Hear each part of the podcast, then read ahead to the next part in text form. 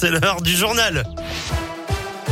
On commence avec vos conditions de circulation qui sont fluides actuellement sur les grands axes de la région. À la une, le système de soins devrait pouvoir faire face à la cinquième vague de Covid si tous les outils comme la vaccination et les gestes barrières sont utilisés au maximum. C'est ce que dit ce matin le président du conseil scientifique qui plaide également pour le retour du port du masque de partout.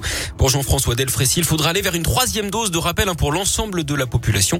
Elle est pour l'instant réservée aux plus de 65 ans et aux plus fragiles et sera étendue aux plus de 50 ans début décembre.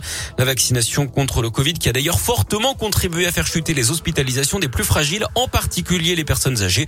C'est ce que confirme une étude publiée par Santé publique France. Entre mars et mai dernier, le nombre de cas et de décès par semaine liés au Covid a diminué de près de 90% pour les résidents en EHPAD, en comparaison avec l'automne 2020. Dans l'actu régionale, elle est soupçonnée d'avoir détourné 250 000 euros. La directrice de l'hôpital de Charlieu et de l'EHPAD de Saint-Nizier sous Charlieu a été placée hier en garde à vue. D'après le progrès, cette femme de 49 ans est soupçonnée d'avoir attribué un marché de sécurité à une entreprise créée par un de ses proches en 2015. Cette société n'a fourni aucune preuve hein, de prestation quelconque.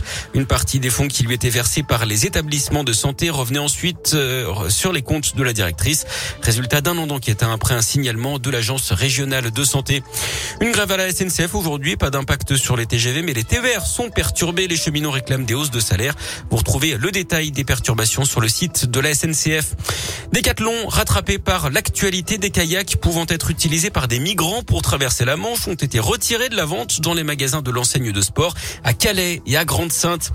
Et puis c'est toujours un, événement dans la région, l'arrivée du Beaujolais nouveau. Ça se passe ce soir à Beaujeu, début des festivités dans la capitale historique du Beaujolais. Ce sera à partir de 23h. Du sport, du foot et la contre-attaque de Norodom Ravichak, le prince cambodgien qui s'était porté candidat au rachat de la Saint-Etienne, livre ce matin sa version des faits dans le journal L'équipe. Il assure notamment avoir fourni deux offres, l'une de 30 millions d'euros refusée, une autre de 60 millions plus 40 à injecter rapidement provenant de fonds chinois. Il revient également sur l'épisode de la fausse lettre de garantie bancaire pointée du doigt par la SS. Je n'ai jamais émis ce document, dit-il. Je vous rappelle que le club avait annoncé son intention de porter plainte contre lui pour faux, usage de faux et tentative ce n'est pas un raté, c'est un gâchis, dit Neurodom Ravichak. Je me suis d'ailleurs posé la question hein, de savoir si les deux présidents veulent vraiment vendre. Fin de citation.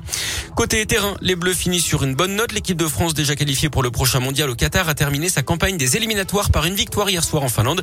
2-0 avec des buts de Benzema et Mbappé.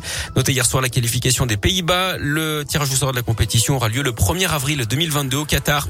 Et puis la Coupe de France de basket avec les huitièmes de finale et une mauvaise surprise pour Rouen éliminé par Paris 89 à 73.